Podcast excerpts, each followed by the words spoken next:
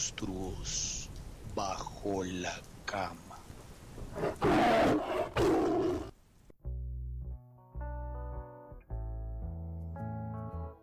Hola a todos, ¿cómo están? ¿Qué pasa? Bienvenidos a Monstruos Bajo la Cama. Yo soy Tian Castrillón, ya saben, como siempre, en esta cama grandísima donde caben absolutamente todas, todas y todos.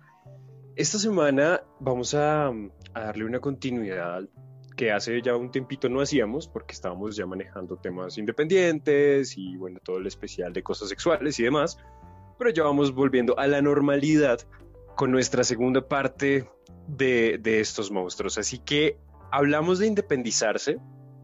Bueno, hablamos y nos reímos sobre independizarse, pero en esta ocasión nos vamos a poner un poquito más serios. Tenemos una invitada súper especial que de verdad la queremos mucho y hace rato queríamos traerla de vuelta. Yo sé que a ustedes les encantó, así que en un ratito Vulcano nos la va a presentar. Por cierto, aquí está mi compañero con gorra. Viene muy estilo Bart Simpson el día de hoy. ¿Cómo estás, Vulcano? Ay, caramba, sentí ganas de decir, caramba. Y, yo estoy aquí muy feliz de estar un capítulo más en Monstruos Bajo la Cama.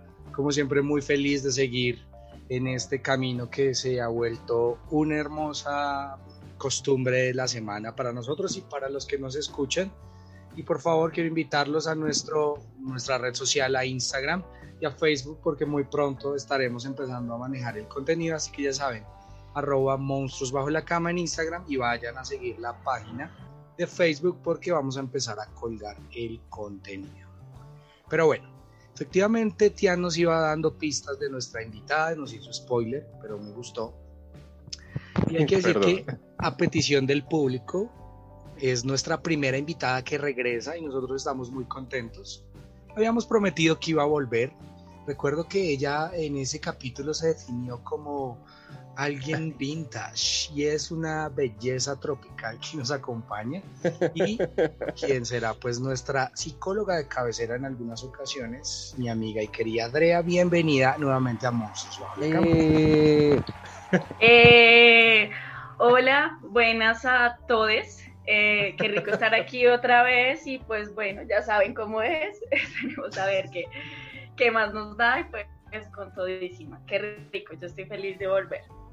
Uy, qué bueno. Uy, uy. Y bueno, pues efectivamente como nuestra invitada ya había venido, ya se había desnudado una primera ocasión, pero pues Diane va a tener una nueva pregunta para los invitados que regresan, así que ¿de qué se tratará esta bestia? Por supuesto, pues ya conocimos un poquito al monstruo de Drea, que recordemos que era todo esto de pagar las cuentas, que ahí fue cuando nos presentaron a la Barbie treintañera, recuerden un poquito, divertidísima. Eh, entonces le vamos a preguntar esta vez a Drea, Drea, ¿cuál es tu monstruo favorito? O sea, el que tú dices, me encanta, puede ser de una película, de un libro, o puede ser uno así como las cuentas, pero no tan horrible. Mimo, wow, me super sorprendieron, ya me había preparado para responder el nuevo monstruo. no sé, ¿en serio? Sí. Pues Somos como el 2020, arruinando las expectativas de todos. Mi monstruo favorito. Eh, yo, creo que los vampiros son mi monstruo favorito. Me encantan, me encanta todo lo que pasa en esas historias. Me encanta eh, no dormir y tener mucho tiempo para leer y culturizarse y ver pasar la vida en 1700 años, 2000 años. me encantaría poder ser ese tipo de monstruo y pues bueno, es por eso que es mi favorito. Esta pregunta tengo que hacerla obligatoriamente porque a todos los fans de los vampiros hay que hacerla porque también soy un fanático de los vampiros, pero... ¿Qué vas a decir? Pero es necesario, no vamos a dejar poner esto claro de una vez. Tú eres fan de la saga Crepúsculo, ¿sí? Te odio. Qué pregunta tan espantosa, ¿no? ¿Cómo destruir la imagen de alguien en... ¿Cómo, cómo me hace eso, no? Tenemos un defensor a muerte y uno que no le gusta. Entonces tienes que escoger tu bando. ¿Eres Team Vulcano eh. o Team Tian? Vamos a ver. Yo tengo que reconocer que cuando estaba chiqui fui muy fan y no soy fan ahora, no recuerdo mucho, pero sí me gustó y fui fan de sus libros. Más que de las películas. Tengo que reconocer. sé que en este momento es un poquito diferente, pero sí, sí, no, no voy a decir que en el momento en el que lo leí no me gustó porque sí, no voy a mentir. Uno es lo que es. Amén por eso. Perdiste, Vulcano. Perdí, pero... Fuiste el Jacob de la situación, ah, no es sí. Pero ese, pero esa, bueno, cabe aclarar que esa no es la mejor forma de llamar los monstruos, ¿no? O sea, esa es la cosa más romántica. O sea, si uno quiere a ver un vampiro como agresivo y estas cosas, como no, no, no es el lugar para buscarlo. Sí, me encanta Tienes toda la razón, pero pues es una pregunta obligada que yo hago cuando alguien habla de vampiros, porque pues me gusta generar inconformidad. pero en el fondo de mi corazón prefiero, prefiero a la hora de historias de vampiros, prefiero los vampiros un poco más salvajes. Mm, ok. y, sí, eso, menos trending. Sí, estilo entrevista con el vampiro. Para los que no la han visto, véanse esa película, por favor. Es Muy increíble. Bueno, Tian, entonces ahora sí entremos en materia después de haber puesto en el paredón y haberle cambiado el libreto a nuestra invitada. Recuérdanos de, de qué es lo que vamos a hablar en este nuevo capítulo. Claro que sí, pues bueno, yo les di varios spoilers el día de hoy porque pues, no sé, porque pues 2020 no todo puede ser bonito eh, y les estaba comentando que vamos a continuar con la independencia. Y no, no es la independencia de un país o la emancipación de un lugar, sino nuestra independencia, ese momento que nosotros ya definimos como algo trágico, perdón, así de trágico como mi dicción ahorita, eh, para la vida de absolutamente todos, pero esta vez desde un punto de vista un poco más bueno, lo que queremos con este capítulo es de pronto abordar más matices y más cuernos, como diría Vulcano, de este monstruo, ya que en el anterior de pronto nos, nos eh, enfocamos un poco más hacia la parte económica y a sacarle chiste, chascarrillo. Es que yo pienso que para hablar de un monstruo primero hay que hacerle el chiste para que uno no le duela tanto y ya luego sí terminar de quitar la costra así rapidito. Entonces, Drea, ¿Cómo fue para ti ese proceso de, irte a vivir sola? ¿Fue un trauma? ¿No lo fue? ¿Te fuiste con roomies o inquilinos que llamaba Checho? ¿O cómo fue? Cuéntanos un poquito de eso. Bueno, mi independizada fue algo muy lindo y divertido en realidad. Yo lo hice eh, por autonomía, por convicción. Eh, y porque tenía un gran trabajo, eso es importante. tenía, una, tenía, una, solvencia económica que, que soportaba todas mis decisiones de emancipación con felicidad. Eso era algo básico. Me fui de mi casa a vivir con alguien en una relación. y fue un lindo proceso. Eh, no llegué sola como ni a experimentar mi soledad ni, ¿no? Llegué como a compartir y sí a aprender muchísimas cosas porque era muy joven, muy chiqui, sigo siendo joven. Eh, Siempre hay que aclararme. Evitar eso, evitar guiño, Podemos cortar esa parte, por favor. Pues aquí empiezan a, a surgir estos cuernos de los que hablaba Tian y con respecto a la respuesta de Drea, porque yo sí lo veía de alguna forma y es que si hay formas de independizarnos. Una es la independencia o la, la independizada con conciencia, porque uno quiere una libertad, pero en muchos casos también la independencia surge porque la, el círculo actual en el que la gente vive, y esto pasa mucho, no es el más adecuado, ¿no? Y pues ahí la gente prefiere irse como escapar de una situación para meterse en otra situación que es bastante compleja, ¿no? Independizarnos sin, sin, sin mejor dicho, como forzado, por mm. llamarlo de alguna forma, es más complejo y eso es meterse de, de, pues de un problema a otro, ¿no crees, Drea? En diferentes oportunidades, sí, creo que siempre hay una razón que nos aleja de casa, que se convierte en un conflicto, que es algo natural, es natural que en la adolescencia tengamos conflictos con las formas en las que crecimos siempre, estemos en desacuerdo y a la hora de irnos sigamos como sosteniendo una pequeña parte de esa adolescencia que estuvo ahí, entonces nos vamos como con un desagrado, ¿sí? Eh, generalmente, no siempre, y no como un desagrado necesariamente como decirlo, como violento psicológicamente o físicamente, no algo que sea como ya no soporto más, sino algo que empieza a decirnos ya no quiero estar acá como ya quiero tener otras reglas, quiero hacer otras cosas y eso a la final es casi lo mismo pero de diferente forma. Del mismo modo en el sentido contrario. es como es irse porque no estoy de acuerdo con una cantidad de cosas y quiero hacer mis propias reglas o irme porque me toca porque estas reglas no las soporto más. Espero que esto haya sido más claro. Sí, sí, totalmente.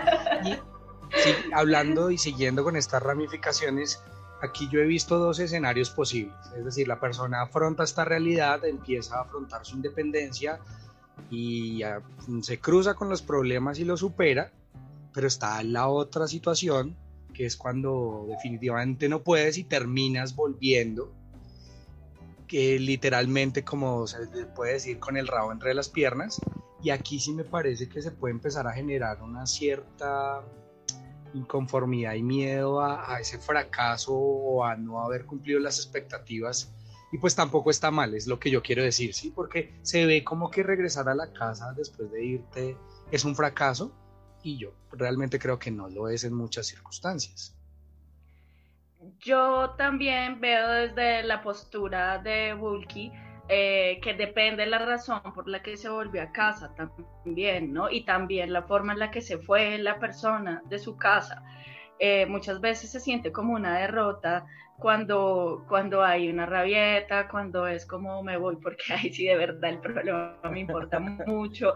Es diferente volver en esas condiciones porque hoy vuelves en contra de tu voluntad, pero cuando es una necesidad, una enfermedad familiar, un apoyo, por ejemplo, la pandemia hizo volver a muchísima gente a su casa y son cosas vitales más allá de tener el rabo entre las piernas, o bueno, sí, mucha gente lo puede ver así, pero también está el qué bueno que tengo una red de apoyo que me recibe en mi casa, ¿no? Como que también está bueno cambiarle un poquito la imagen a, la forma en la que estamos viendo de solamente volver con el rabo entre las piernas, porque ¿qué esperaba? ¿Volverse millonario y no volver a ver a su familia o qué?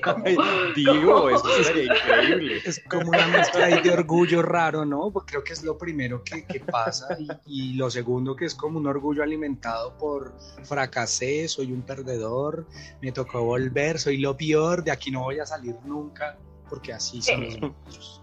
Sí, pasa muchas veces. Bueno, claro que hay, que ver también la cantidad de cosas que se pierden. No es tan sencillo como volver a la casa y qué felicidad, porque volver a la casa implica a la mamá como, hmm, otra vez, o el papá o la persona que sea sí, sí, alteridad, tía, abuela, como, ¡ay! Otra vez mi regla. Sí, claro, y pues imagínate, se ha pasado mucho tiempo después de tu emancipación, regresar a casa 5 o 10 años después, es decir, si tú te fuiste a los 20 y vuelves a los 30 y me hace el favor y no me sale y no tan tarde y me apaga la luz, eso pues, Uy, qué fuerte. Cual, y esa niña se va a quedar aquí, esa niña se va a quedar aquí otra vez. esa niña no tiene casa. sí. Es que creo que el, el ir y volver también depende, son casos muy subjetivos y muy específicos de cada condición, ¿no? A qué edad se fue, por qué se fue, por qué regresó, para qué. Eh, entonces, como sí, sí es un tema el volver, es un tema bien complicado para cada persona y también dependiendo de la dinámica familiar interna que haya, porque si hay, si hay una confianza sólida, muchas personas que vuelven a su casa de pronto no tuvieron un buen momento económico. Yo en diferentes oportunidades que he trabajado con este tipo de casos no ha sido una sensación de derrota, sino como tuve que volver a mi casa mientras vuelvo y me recupero, más como desde el lugar de apoyo no todas son así, pero las personas que tienen una buena relación familiar sí logran sentirse como voy a volver a mi casa para recuperarme y vuelvo a salir y sabiendo que hay unas condiciones diferentes. Bueno, Andrea, esto, esto me lleva a otra, a otra situación. Vamos a plantearlo desde otra forma. Es decir, eh, una familia feliz que tiene sus inconvenientes normales, pero en general es una esta es chévere, no hay conflictos familiares. ¿A qué voy? Porque en el capítulo pasado hablábamos que no hay una edad como tal para irse, pero yo sí creo que en algún momento de la vida, independiente de que tú estés viviendo muy feliz en la casa con las personas que vivas, en algún momento empiezas a sentir esa necesidad de querer irte. Entonces, ¿cómo, cómo, cómo explicamos este fenómeno como de querer irnos de un lugar donde realmente estamos bien? ¿O por qué puede, se puede dar eso? También hay que considerar muchos factores. Esto pasa mucho en familias que son monoparentales, eh, como el tema de dejar a mamá o dejar a papá o dejar un hermano pequeño empieza a volverse como una limitación emocional a la hora de pensar en la emancipación. ¿sí?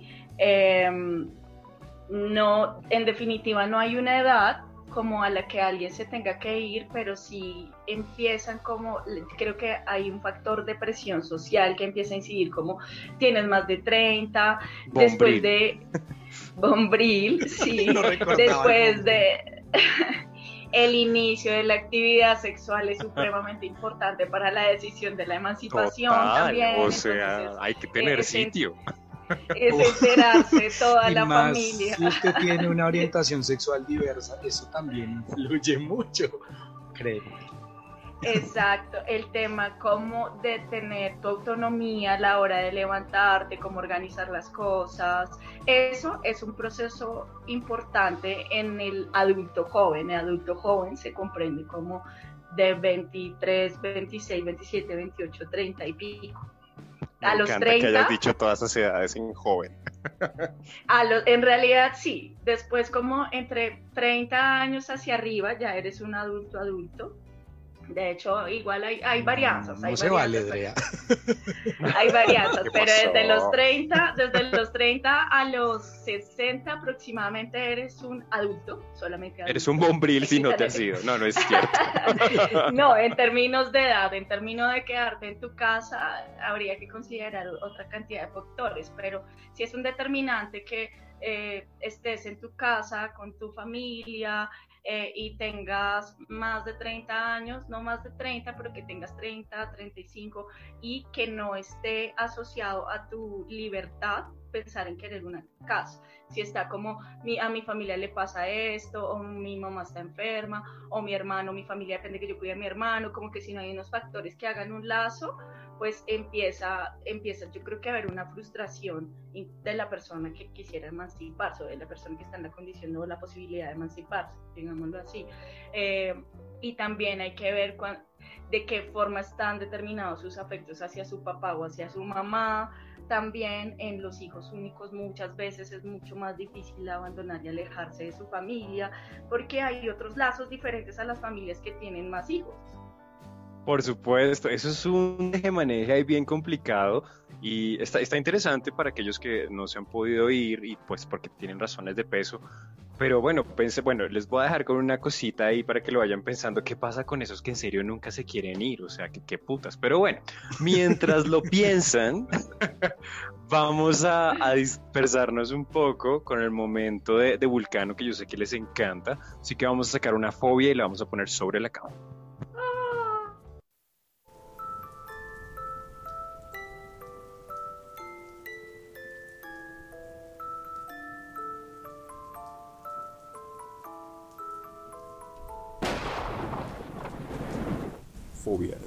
Sobre la cama.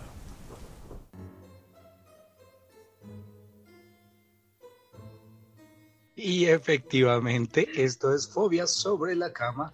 Traemos una fobia curiosa cada semana. Recuerde que también hablo de fobias en nuestro Instagram, así que vaya En todo lado.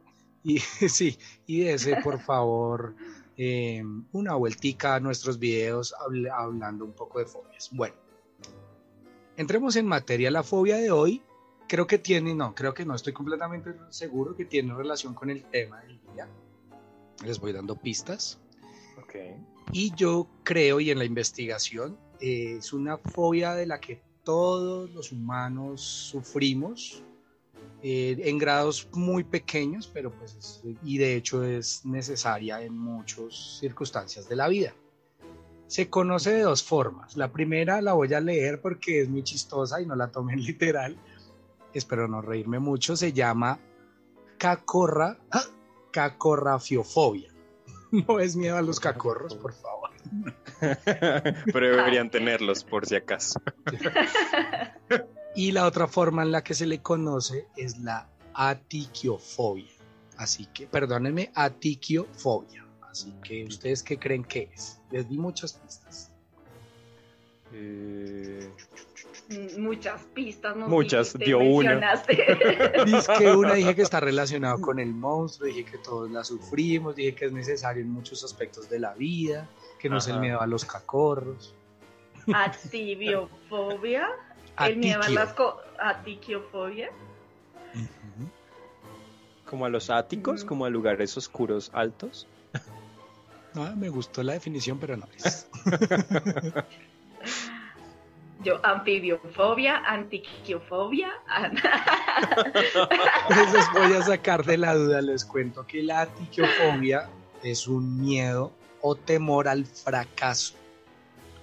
Y- Esto es una situación que se nos presenta a todos en la vida, de hecho eh, se habla que pues de hecho el temor es necesario para superar cierto tipo de situaciones y eh, evolucionar y crecer y bueno, también salir de algunos problemas. El temor es un mecanismo de defensa también para muchas especies, lo que nos permite sobrevivir, pero cuando la persona ya empieza a tener extremo temor al fracaso, pues su vida se puede complicar un poco más. ¿Y por qué está relacionada hoy? Porque yo creo que esto es un temor que muchas personas Mm. tienen al momento de pensar de si me voy, ay Dios mío, si no, si me va bien, si me va mal, si fracaso, ¿no? Entonces, y también, como les decía, es un temor que todos tenemos ahí, chiquitico, un monstruico chiquitico que tenemos ahí a veces en la cabeza. Chiquitico, no, es es súper grande. enorme, estaba pensando yo también. No, no, es que yo, yo lo veo como, como un monstruo que muta de pequeño a grande, me parece. ¿no? Me parece que como que inicialmente está en la esquinita pequeño y te dice que está ahí, pero en algún momento puede ser gigante y asustarte. Entonces, eh, creo que es un. Por eso lo, lo veo en grados y pues todos tenemos temor. Así que somos atiquiofóbicos en medidas pequeñas o cacorro, venga a ver si lo puedo decir porque me pareció chistoso, cacorrofiofóbicos. Cacorrofio. Extra- yo, yo creo que Bulkis como la persona que más conoce de todas las diferentes fobias extrañas. Eso es maravilloso, es increíble. Yo no conozco todas esas, pero sería Sí. muy particular en el diagnóstico de una persona que adquirió, como no, mejor la otra. es que eres cacorro. No, no, no, habla Mejor la otra opción. Sí, sacas a- le, le creas al paciente otro temor con el nombre de la Trastorno fobia. por. Y bueno, hasta aquí nuestra fobia sobre la cama de esta semana. Muchas gracias. Pero bueno, eh, después de esta iluminación de conocimiento, yo los había dejado con algo para que lo pensaran. Y es, ¿qué pasa con, con, con estas personas que, que realmente no, no quieren irse? O sea, no, no digo que sea negativo o positivo, pero sí he visto varios casos de personas eh, que básicamente es como, no, no yo, no, yo no tengo la necesidad de irme y en su casa tampoco ven la necesidad de que se vaya. Eh, ¿Cómo se ve esto desde tu experiencia o desde lo que tú conoces, Drea? ¿Sí es saludable o tiene como cierto patrón ahí de esquizofrenia? No, no es cierto, pero algo raro ahí. no, si, si uno lo ve de diferentes formas, está también muy relacionado en la primera instancia con la comodidad. Una persona que no se quiere ir de su casa es porque está cómodo con el lugar en donde está y también la comodidad económica que puede tener, porque no es igual pagar la renta, la, ocuparse de las responsabilidades más que pagarlas, ser adulto. Ser La adulto no es tener plata y pagar, es, es ser adulto también implica y vivir solo implica saber que hay que pagar ciertas cosas, que hay que pagar recibos, que hay que pagarlos en una fecha, que se tiene que responder ante, ante una inmobiliaria o un codeudor o bueno, cualquiera Ujú. que sea el agente que haya, con el que haya podido hacer un contrato. Entonces, pues en, en casa no hay que hacerlo, en casa puedo ahorrar y gastarme el dinero en otras cosas o también Exacto. ahorrar y estudiar y aprovecharlo en otro momento o ahorrar para la familia o esto. Yo lo relaciono, digamos, en los casos que conozco, hasta ahora lo he relacionado con un tema de, de la comodidad de estar en casa económica y de espacio también. Pasa también, por ejemplo, son personas que no tienen que compartir un cuarto, que, porque su casa, en su casa tiene cierta privacidad, porque dos personas después de veintipico de años que viven en el mismo cuarto a veces es mucho más complejo cuando se empieza a perder la privacidad de la adolescencia y las hormonas y todo lo que viene aquí para allá y todo lo que mencionábamos en la, adolescencia, el adulto joven. Me encanta, hagamos hincapié en la adolescencia, la hormona. Pero generalmente, y, y con respecto a lo que nos dice Drea, yo veo también que lo podemos medio también analizar en muchas familias, en el caso la cantidad de hijos, ¿no? Porque hay varios casos, ¿no? Cuando es hijo único, como que es más complejo que salga por el apego que hay en un vínculo de pocas personas. Claro. Pero si hay un fenómeno que acabo de pensar y es cuando son muchos hijos suele pasar como que el último hijo que se queda en la casa es el que se quedó. Digamos, lo veo en experiencia de mi familia, las familias de, de mis papás y esto fueron de familias muy numerosas y todos sus hijos hicieron rancho aparte, pero por alguna razón generalmente el menor y por ende el favorito se quedó en la casa. Y lo que dice Tian como que es esa persona que nunca se va a ir. También asociado a un tema de, responsabilidades, ¿no? Porque eh, conozco otros casos de personas que son mayores de su familia, de una familia de cuatro hijos, y se han decidido quedarse en su caso, en su casa también justo por, por este tema de comodidad y de comodidad también a la hora de, de, cuidado, ¿no? De la comida, la ropa limpia, si tiene mami en casa, pues mami hace todo. Hotel mamá.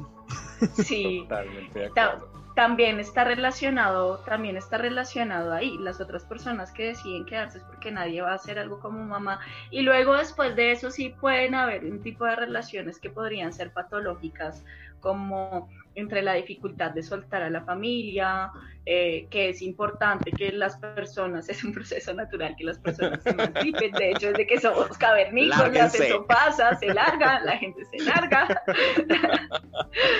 eh, pero si, si no existen estas condiciones y hay unas dinámicas no hay que hablar de familias disfuncionales, sino de relaciones disfuncionales en realidad, porque no hay ninguna familia que no tenga algo que trabajar, pero dentro de estas relaciones disfuncionales a veces con la mamá y de, sentirse como apegados el uno al otro y de perder esa autonomía, hace que muchas veces muchas personas no se emancipen, como que se crean unos roles en la familia en donde yo necesito y no puedo vivir sin esto que haces y yo no puedo vivir sin el arroz de mi mamá y yo no puedo lavar, yo no puedo vivir sin la lavada de, osa, de losa de mi hijo, como que en realidad en profundidad hay cosas que sí se pueden trabajar y sí se pueden soltar y pues eso ya eso son otros casos. Cuando hablábamos también, por ejemplo, de los hijos únicos, es importante que se empiecen a generar lazos de, o sea, lazos no, que se empiecen a generar como actos de independencia desde la crianza.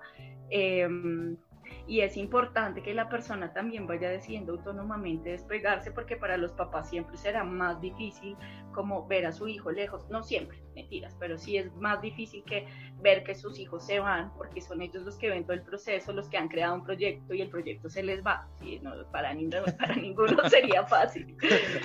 se me fue mi mejor creación. ¿Sabes, Literal que, pensaba también en esta dependencia en lo cómodo, pero también he visto casos y es cuando una persona prefiere la comodidad de lo conocido, así su rutina de vida no sea la más cómoda, es decir, vive agarrado todo el día con sus papás y tal vez tiene la forma o tendría la forma de empezar a irse, pero ese miedo a irse y a dar ese paso lo hace permanecer en esa situación a realmente empezar a buscar, pues primero una tranquilidad que evidentemente puede estar necesitando.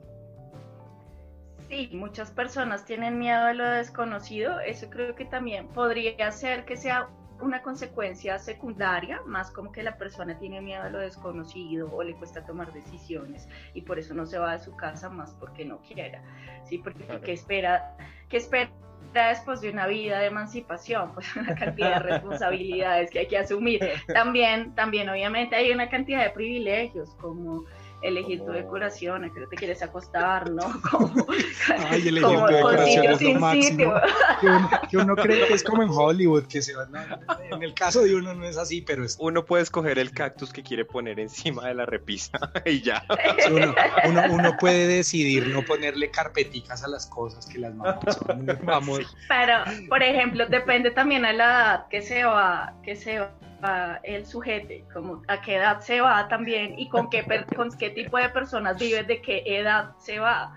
Porque si son Sí, personas todas de 20 a 25 años, pues eso va a ser una sola fiesta, de los 20 a los 25, De los literal. 20, ah, quedamos todos cortados de esa fiesta. Pero Después, después empiezan, la, la mayoría de personas también depende del nivel socioeconómico, pero muchas personas también, eh, después de los 26 años, tienen alguna profesión técnica o lo que sea, y ya hay una estabilidad laboral más grande y las prioridades también cambian. Sí, eso es muy cierto. Anotando todos estos tips porque pues yo no me ido a mi casa y de hecho Drea mencionó un par de cosas que para mí son un cuerno súper importante en este monstruo, pero no les voy a decir para que no quiten el podcast porque ya sé qué es lo que hace, que ustedes creen que no me doy cuenta, pero ya lo noté. Así que antes de eso, vamos a darle espacio a la gente más importante aquí. Y no, nosotros nosotros. nosotros Además de Drea, por supuesto, que es importante. Eh, pero son los oyentes. Venga, entonces, Vulcano, ¿te parece si empiezas? Dale, pues vamos a leer las opiniones, le contamos a Andrea y a nuestros oyentes que les preguntamos como qué creen que es necesario para tener en cuenta a la hora de independizarse y pues afortunadamente y en esta ocasión recibimos muchas respuestas, entonces te las vamos a leer y las vamos comentando porque hay unos comentarios muy chéveres. Ujú. Nuestro primer oyente, el querido Felio Verclouds, dice que ser realista.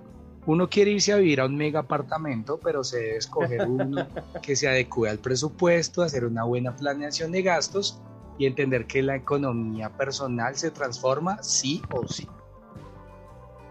Qué lindo, me gusta, me gusta. Es como acomódese a su pobreza, por favor. Eso es muy cierto. Básicamente, sí. ¿Quién Uno es, es cierto, es, es como uno no vive donde quiere, sino donde puede, también es una realidad. Se lo escuché a varias personas a la hora de orientarme con los lugares en donde iba a vivir. Qué lindo, es un buen consejo, sí. Todos queremos vivir en, en Se los Hamptons, tapa con un pues, periódico en estos momentos. Dios mío. Bueno, vamos Ya, con... ya, La terapia le deja buen dinero, ya es acomodada, no mentiras. Uy, después la roban por tu culpa. Qué Ay, horrible. no, ¿no? oiga, no. Bueno, no, cancelado. Nos vamos con el siguiente oyente. Él es David Sicol, que fue uno de nuestros invitados. Un saludo a David. Y él nos dice, es del independizarse, uno se termina de conocer en este proceso, saber que no todo sale como se planea al independizarse, eh, hay que ser flexible, recursivo en el camino. Bueno, válido, sí, ¿por qué no? Sí, pues eso de, de que uno se termina conociendo es muy cierto. Porque hay cosas que no podías no tener, estar habituado a hacer y vas aprendiendo otro tipo de cosas y te conoces, te conoces si eres organizado. Totalmente, estoy de acuerdo. Yo no sabía que era una tía. Sí, Yo fue como, ay, no me ponga ese pocillo más arriba, ese más grande, más arriba. No, no, porque no usa el portavasos. no me pise. Vaya, Total. vaya uno pisándole a la mamá o a la persona que le ayudaba a uno en la casa cuando trapeaban, pero vayan y le pisen a uno. Total, sí. O sea, no hay derecho a, o sea, eso es una ofensa de alto nivel. Eso es cierto, uno se convierte en una ñora. Pero bueno, continuemos. Bueno, Juanch 1990 nos da un comentario sencillo y nos dice que nada es como lo imaginas o te lo pintan, cada experiencia es diferente. Y bueno, esto es completamente real. Así es. Bueno, luego Dank Rojas fue muy lacónico o lacónica al decirnos que lo que hay que tener en cuenta para independizarse es la estabilidad laboral. Y pues ya. Pero es como un aspecto básico, ¿no? Que nos mencionaba Andrea al comienzo, ¿no? Ella se fue porque tenía el trabajo que le soportaba Bueno, la sí. decisión de irse. Pero pues si tú- Porque tenía a Luca. Money, money, money. Ganando como siempre, bendecida y afortunada. O sea, la Barbie treintañera próspera, o sea. O sea, Sí, eras Barbie Belinda. Sí. Sí, sí, sí. Bueno, la Barbie con accesorios, con carro, con Sí, no, no, la Barbie que viene con se vende por separado, no, sino la que ya trae la todo. casa. Bueno, otro Casanova más, otro fiel oyente también nos escribe que para mí es asumir sus propios gastos, generar sus propios ingresos, todo responsablemente.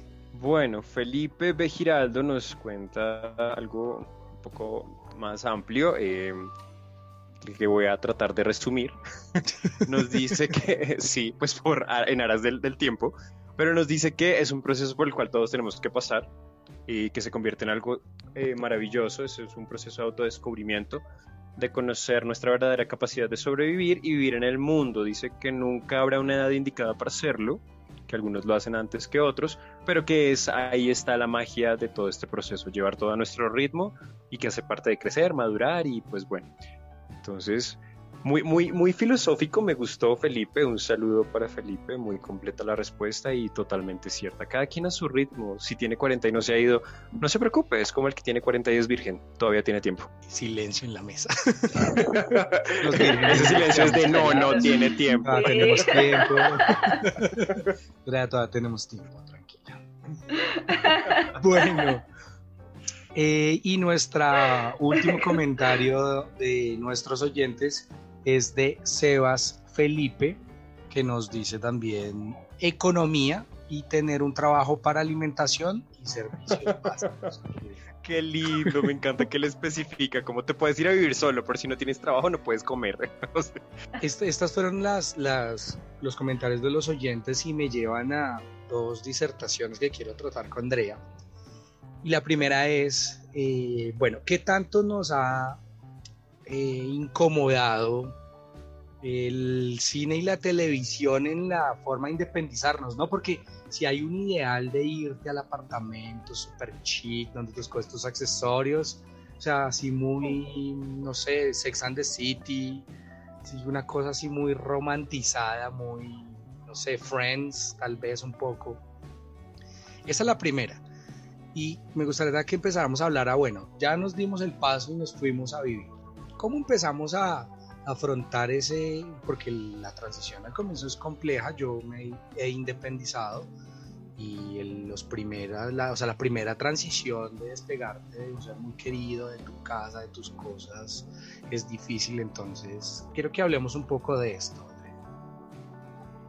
Bueno, eh, la mercantilización de, de la emancipación en realidad sí ha sido bien polémica en términos de todo lo que queremos, de, una falta de realidad, de todo lo que queremos tener y saber que no podemos, o que sí se puede, o sea, nada en la vida en realidad, creo como ser humano, es imposible, todo lo podemos lograr, pero tiene un camino para conseguirlo, no es tan fácil como al otro día, como tener un apartamento súper grande y tienes un duplex con 10.000 cosas, como que no es imposible, sí se puede, pero también hay que tener un sentido de realidad de, de dónde vengo, cuánto dinero tengo, eh, como qué tipo, a qué tipo de cosas puedo acceder. Eso en primera instancia, como una persona a nivel socioeconómico alto que puede eh, acceder al apartamento que quiere, pues está bien, maravilloso. De una accedió a, eh, en muchas oportunidades, no lo he sabido, he dudado de si son ellos mismos quienes pagan su casa, entonces no sé si no. en términos legales eso no se podría llamar emancipación, eh, básicamente porque recibe un sustento eh, de su patria potestad, eh, aunque viva en un lugar diferente. Es decir, fue adoptado por el edificio, eh, no mentiras, pero de cosas así como... Como yo soy nieto de, de asociación Los Sauces 3. Sí, total. Y Pero- tío, tío, Los Sauces 3. Pero tener sentido de realidad a la hora de irse más allá de pensar, o sea, como es importante pensarse en muchos factores con quién se va a vivir, si es con amigos, si es con eh, roommates que no se conocen o personas que no se conocen en, en casa, eh, todos esos factores son importantes para que pensemos también nuestro sentido de realidad, como que- a, qué, a qué lugares pertenecemos y y como también a qué lugares pertenecemos culturalmente y a qué lugares económicos también pertenecemos y podemos, en donde también nos podemos sentir tranquilos. No, no es sencillo, no es sencillo tratar de abordar un apartamento más costoso y conseguir el dinero y no sentirse cómodo. Por ejemplo, creo que eso también, esa, es el, el, el, hecho de pensar en los apartamentos de Friends o de cualquier otro tipo de, personas que vuelvo a Gossip Girl, es que lo amo, pero, muy bien, sí. porque, porque es muy irreal, es muy irreal la posibilidad de tener, de tener todos los recursos, o sea, como ese estilo de vida lo tiene el 1%, el 0.1% de la población en el mundo. Entonces, como tener un sentido de realidad a la hora de lo que lo que queremos acceder y por dónde vamos y lo que estamos construyendo, pues hace que el camino sea menos fuerte desde ese punto de vista. Desde el otro que me preguntas de cómo prepararse emocionalmente, creo que eso es un sentir muy personal a la hora de, de, los afectos, eh, de comodidades también y de, y de, de intereses de emancipación, ¿sí? Como que todo esto hace que el camino sea completamente diferente como siempre es complejo si dejas a tu familia que quieres dejarla, pero igual tienes que hacerlo y seguro lo haces porque tienes algo que te complace más que quedarte en casa en ese momento. ¿sí? Generalmente está ese patrón presente. Mm, es importante continuarlo, o sea, como mantener los lazos familiares, es importante tener otros, otras redes de apoyo también, amigos y personas cercanas, y es importante, es importante saber con quién te vas a vivir, en qué barrio, cuánto cuesta todo, como, tanto de, la preparación emocional que es aprender a que no te hagan las cosas y aprender a hacerlas por tú misma, o sea, decides si quieres vivir en un chiquero, quieres vivir en un espacio limpio o no solamente lo decides, lo aprendes porque te puedes agotar. Em, pero, pero también hay que considerar esos otros factores, eh, por ejemplo, sociales del espacio en donde vas a vivir, términos de seguridad, em, economía, no solamente hay que mirar cuánto, cuánto pagas, por ejemplo, hay apartamentos muy baratos como por la 85, pero la administración de esos apartamentos es súper cara y los servicios también porque son estratos 5 o 6, entonces no solamente es la renta, es mira, y todo lo, todo lo que hay alrededor es caro, las tiendas son más caras, eh, hay que revisar bien el presupuesto, ¿sí? Y saber que hay, que hay un porcentaje de tu salario y no todo se tiene que ir para vivienda porque pues es importante también tener momentos de esparcimiento. tener una vida así. Para la fiesta esa cuando el apartamento todos son de 25. Exacto. Me, me, surgió otro, otro cuestión, estoy muy preguntón en este capítulo, pero es que me encanta. Hágale, hágale. Porque Drea me ayuda a fluir las preguntas y es, podemos definir, como no podemos definir el, la persona de estrato alto que se independiza y le pagan la renta y se va, podemos definir como independizarse aquel que se va a vivir cerca de la casa, que igual va a comer a la casa de la mamá, que le que le, igual la mamá le sigue ayudando a lavar la ropa.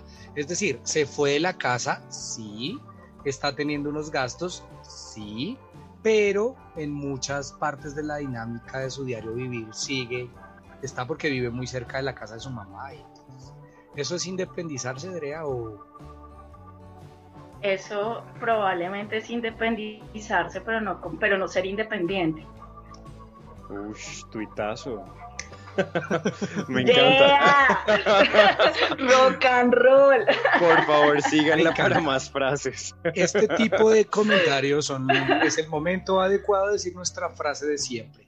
Dense cuenta porque nosotros no somos expertos y por eso invitamos a una gran experta en este tema. Es muy cierto. De hecho, Edrea mencionó el, el, cuerno que no les quise mencionar antes, en medio de lo que nos contaba ahorita, y era este tema de que a uno nunca nadie le enseña cómo es irse a vivir solo. O sea, uno se viene a enterar que existe el pago de la administración, servicios, eh, bueno, y otros fiador, pagos. La palabra fiador se conoce al independizarse. Exactamente, sí, sí, eso de finca raíz, o sea, yo siempre pensé que eso era como una granja con muchos arbolitos.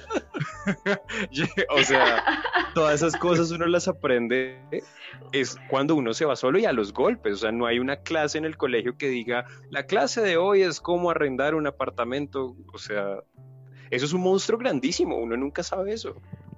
Vaya uno a, o sea, una gran prueba de amistad es hablar sobre fiador y vaya, y de carácter también, pedir fiador fortalece carácter porque qué vergüenza da al inicio, como, oiga, es que me puede hacer un favor, es que quería decirle. es súper difícil, súper difícil como de verdad más ahora conseguir un fiador que sea amable, que no sea de tu familia, es, algo complicado. Sí, es, es que tenga finca raíz. serlo también, que tenga finca. Porque uno rodea de gente, digamos, no tan... Eh, pues no tan finca raíz. sí, sin tanta finca raíz materializada. que, ay, no, pero es difícil. Ay, no, fue un momento de sentirme muy hueco ahí, disculparán. Pero bueno, además, además de, de, eso, ser responsable de tu propia comida, no sé si a todos nos ha pasado. A mí me pasó y he compartido otras experiencias de independizarse y es que los primeros mercados son un desastre porque uno hace mercado de todo lo que uno le pedía a los papás. Entonces uno echa la gelatina, el helado, el yogur.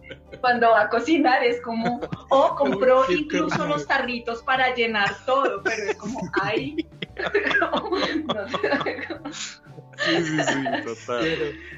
el primer mercado siempre es una gran experiencia.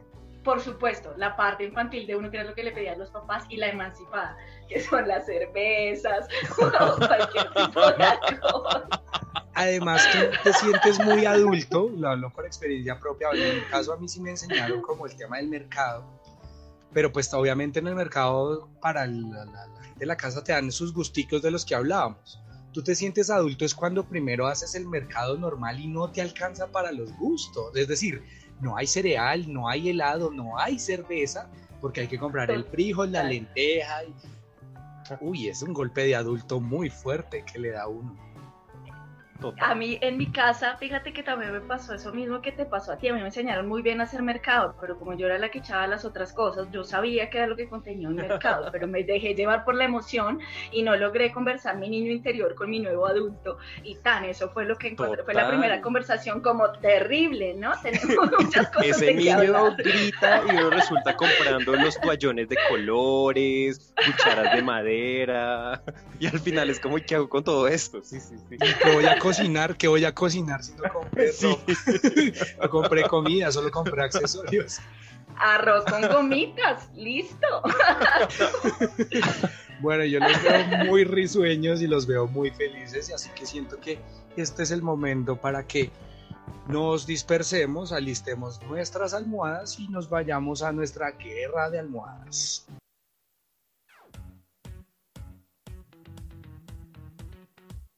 Encontramos la mejor manera de divertirnos sobre la cama con ropa. Esto es Guerra de Almohadas. ¡Wii!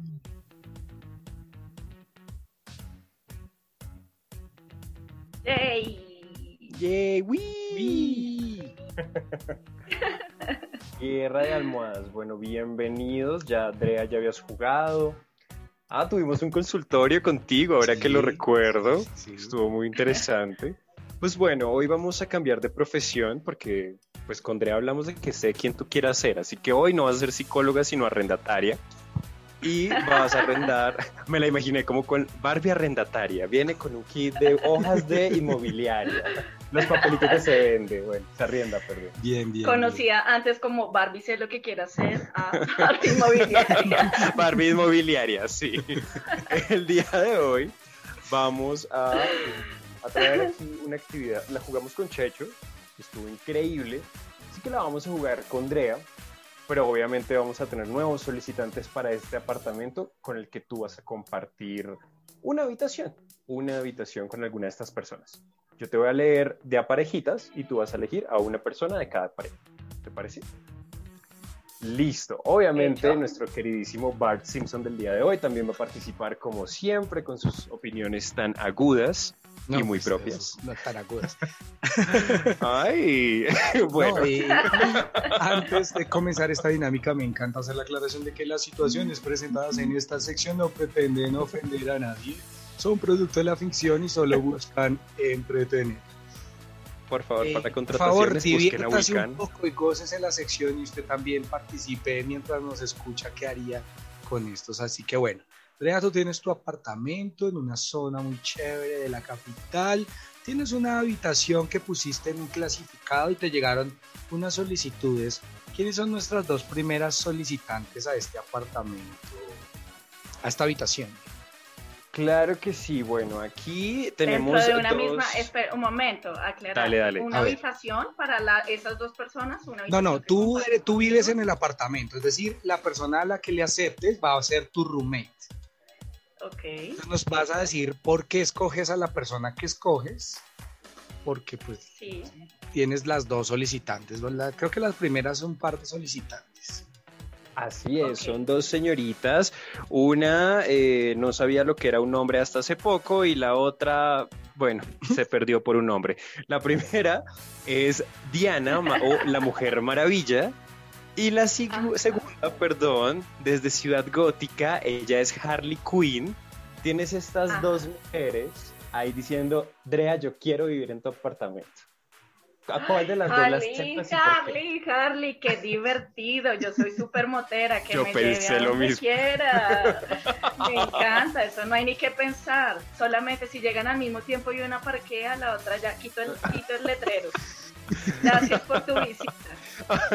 Ah, eh, entonces tenemos que decirle a Gal Gadot que por favor tome su avión invisible y se largue. Que viva en el avión. Que iba en el avión. Pero no, no te llega a preocupar un poco la, la, digamos, la- el exceso de locura de Harley Quinn, el desorden en el apartamento. Es que yo pienso como en este caso, estoy pensando como tía. Yo creo que esa niña Ella tiene una que ser hiena. esa niña tiene que ser muy desorganizada. Uy, no. Se le enseña, mi amor, No. psicología pura, conductismo es lo que marca. Con, Premio castigo. Después, después Harley Con el spray de agua como-. Con el spray de agua. Literal. bueno, bueno, me, gusta. Vulcano, ¿cuál de los dos? Como a todos los gatitos. No, yo, yo en mi caso, en mi caso, yo sí me quedo con Galgado. No sé. En serio pensé en el orden y yo no quiero eh, eh, adoctrinar a la señorita Harley. Así que bueno, entonces en este caso yo sí me quedo A con la Mujer. Maravilla, Sí, Gal Gadot. sí, yo me quedo con ella. No, no, aparte, eso sí, tendrías la casa como una tacita de té, o sea, una maravilla, literal. sí, sí, sí. Muy bien. Bueno, siguiente pareja de arrendatarios o arrendatarias que llegan a la solicitud de este apartamento, de este famoso apartamento. Total, ahora sí nos llegan un poco más mortales, ya no tenemos superheroínas ni supervillanas, Ah, o tenemos a Natalia París por un lado y tenemos a Sofía Vergara por el otro. ¿Cuál de las dos? Sofía es una mujer inteligente. Siguiente pregunta.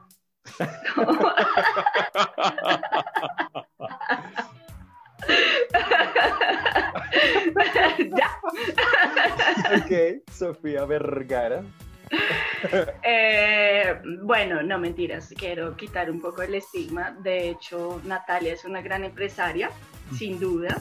Sí. Sofía me parece una mujer muy inteligente y me parecería muy interesante tener un espacio para compartir, básicamente por eso. Natalia es admirable en términos de negocios. Pero qué rico habla rico. No, pero qué rico habla rico. me gusta. Ok, perfecto. Vulcano, ¿cuál de las dos? yo me quedo con Natalia París y me parece que, que evidentemente como dice Andrea es una mujer que bueno, de hecho ella le sacó provecho a esa imagen que le han tildado y lo ha explotado también como una marca de una forma muy inteligente. Total. Es una muy buena DJ, así que yo me la imagino como llegando de trabajar y ella ahí como tocando una fiestecita bien chévere. Me, me, me gustaría que sea como mi roommate para fiestas y no sé, me la veo como, como una relajada, una bacana. Entonces parece que sería una gran roommate. Y Sofía no, ya ella está como en otro top, así yo me sentiría como la esclava Isaura ahí de ella. Esperancita. Sí, como Esperancito ahí. Entonces, no, me quedo con Natalia París. Natalia París, muy cierto. De hecho, me hicieron acordar de una frase y es que para hacerse pasar por bruta hay que ser muy, pero muy inteligente. Así que ahí se las dejo. Y nuestros siguientes solicitantes son dos hombresotes, así grandísimos. Y tenemos a. Uy, tenemos por un lado a J Balvin. Y por el otro tenemos a Maluma. ¿Con cuál de los dos? Ay, yo soy súper radical con J Balvin. Todo lo rico.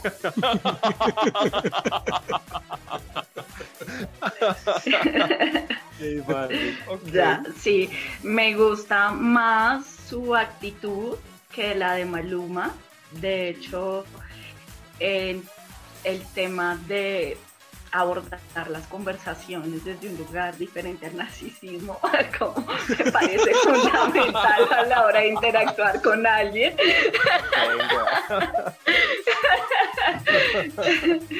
y preferiría siempre y por siempre a J Balvin para todo. Mm, miau. J Balvin, ok, perfecto. Vulcano. ¿Balvin o Maluma? No, yo también me quedo con Balvin y la razón es básicamente la misma de Dre. Y creo que con Maluma estaríamos como todo el día, como que un culto a la glorificación del personaje y eh, sería un poco incómodo y me parece que Balvin sí, no sé, podría tener una conversación chévere. Eh, no sé por qué me, me, imaginé a Andrea en la sala de este apartamento mientras Balvin está en la cocina en toalla haciendo el desayuno y ella ahí muerta. Sí. Por favor, yo feliz, ¿no? Yo asistente de cocina. Porque imagínate, no, qué delicia, qué delicia. Yo tengo la toalla lista, sería así como como abrir la puerta del baño. Señor Balvin. Ok, me gusta. Pero si, pero si fuera con Maluma, me lo imagino muchos cuadros dorados alrededor. Han visto estos seres que no recuerdo en qué película está eso, pero muchas fotos de él mismo en diferentes poses, que esta es como la única que usa. No sé, Yo creo que sería un problema con, ¿saben qué creo que sería con Maluma? Un problema compartir el baño. Tienes la cantidad de cremas, tónicos, mascarilla. Ay, yo sí le rento a Maluma para que no se quede sin casita. Bienvenido. Bien pueda. Todo Siga, siga usted. Bien pueda si quiere andar ahí ligerito de ropa por toda la casa. Su merced bien pueda, señor Maluma. Muy bien, pues bueno, estuvo muy interesante esta, esta, esta subasta, iba a decir. Este, eso, eso es cierto, pero no lo podemos decir al aire, recuerda. Ay, Dios. Muy interesante. Esta Barbie arrendataria inmobiliaria nos salió súper buena eligiendo a sus compañeros de departamento. De hecho, tuvo unos muy buenos argumentos. Así que muy bien, te felicito. Todos quedaron felices, todos quedaron con casa. Espero que en su casa también hayan jugado y se hayan puesto a imaginar cómo sería tener alguna de estas personalidades viviendo ahí al ladito suyo. Uno nunca sabe. Hasta una fantasía podría resultar ahí. Bueno, y después de esta maravillosa guerra de almohadas, es momento el momento triste de la semana y es donde empezamos a concluir nuestro tema porque desafortunadamente estamos llegando a los minutos finales de este capítulo, así que como es tradición eh, iniciaré con la conclusión, después nuestra invitada y finalizará Tian. Bueno, hoy pudimos abordar este tema de independizarnos de una forma muy chévere, un poco más realmente eh, otras aristas que no habíamos podido abordar muchas de ellas es que en general todos tenemos ese miedo eh, de irnos, independiente de si estamos felices en el lugar donde estamos o no estamos felices. Eh, ¿Qué recojo también de esta charla? Es una decisión que hay que pensar bastante y hay que tener bastante decisión, hay que hacerlo con convicción preferiblemente, hay que tener en cuenta muchos factores, pero sobre todo los principales es tener una labor estable, saber de un lugar posible al donde nos vamos. Y pues como lo dijimos hace ocho días, este es un monstruo que nos va a tocar a todos en algún momento de una u otra forma. Andrea, tus conclusiones para este monstruo. Bueno, eh, una, eh, me quedé pensando que no hay que estigmatizar tampoco ningún nivel socioeconómico y que está bien también si los papis podrían pagar o alguna cosa. Tal vez hay otros acuerdos familiares. A mí me encantaría que eso pasara en mí, pero, pero bueno, no, muchas personas, muchas, ah, me pillaron. pero muchas personas de, de otros niveles socioeconómicos altos, muy altos, eh, también han hecho su emancipación a raíz de su trabajo y de su inteligencia propia. Entonces, bueno, eso por un lugar. El otro, eh, creo que estamos para vivirnos nuestra propia vida como nosotros queremos y no para dar un gusto a ningún criterio social, así que nos vamos cuando queramos y por las razones que queramos, mm, a ser responsable de lo que no queríamos, no mentiras eso no, pero a ser responsable como de, nuestra propia vida y a tener otro tipo de, de aprendizajes y a buscar lo que sí queremos, especialmente eso. Y a la hora de buscar lo que sí queremos, tenemos que tener en cuenta como todos los factores que están a nuestro alrededor para que nuestras condiciones a la hora de irnos sean lo mejor posible y los aprendizajes sean lo menos dolorosos o coercitivos entre todo lo que se puede presentar. Wow, me encanta. Siempre, siempre muy, muy propia al dar las conclusiones. Me encanta porque resumiste muy bien todo lo que dijiste, todo lo que dijiste, todo lo que dijimos. me quedé ahí con el loop. Perdón.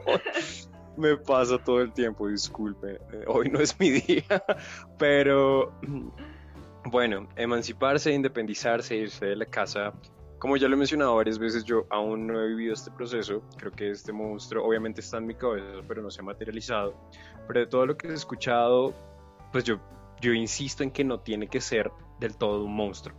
Si bien nos decían, bueno, pues es que siempre es dramático, puede ser, pero yo pienso que depende de cada uno qué nivel de drama y qué nivel de susto le permitimos al monstruo, porque pues no siempre tiene que ser un, un o una cosa así horrible donde todos lloren, sufran y algunos se corten las venas. No, Drea lo pasó bien en medio de todo a pesar de sus mercados eh, eh, divertidos. De, lo que no, de los que no hablamos, pero... Menos mal. pero, es una, una buena experiencia en medio de todo. Entonces yo pienso que que pues hay que planificarlo bien, hay que pensarlo bien y que antes de irnos de la casa hay que hacernos la pregunta clave y es, ¿estoy listo para irme? ¿Realmente quiero irme? Porque pues muchas veces uno se va porque los amigos todos se fueron y yo soy el único que se quedó en la casa. Me voy a ir de la casa porque salí con alguien y me dijo que yo era un perdedor porque tenía 27 y sigo en la casa. y no, no es mi historia real. Eh, entonces yo pienso que hay que hacerlo, como dijo Vulcano, con pura convicción y pues tratar de que sea lo más disfrutable posible, de los errores se aprende, ¿no? Yo creo que también hay otra cosa que tal vez no rescatamos en ningún momento y es como si irme de la casa va acorde con mi proyecto de vida o con lo que yo espero de la vida, porque sí, pues como está acorde porque a veces irse de la casa también es distraer un poco los objetivos que teníamos pues iniciales, ¿no? Como en términos de proyecto de vida, sí, digámoslo así por ahora. Me encanta. Wow. Piénsenlo bien, no se vayan todavía. y si ya tienes más de 40, sí, por favor, ya váyase. No, no, no es con tu proyecto de vida. Tenga una vida.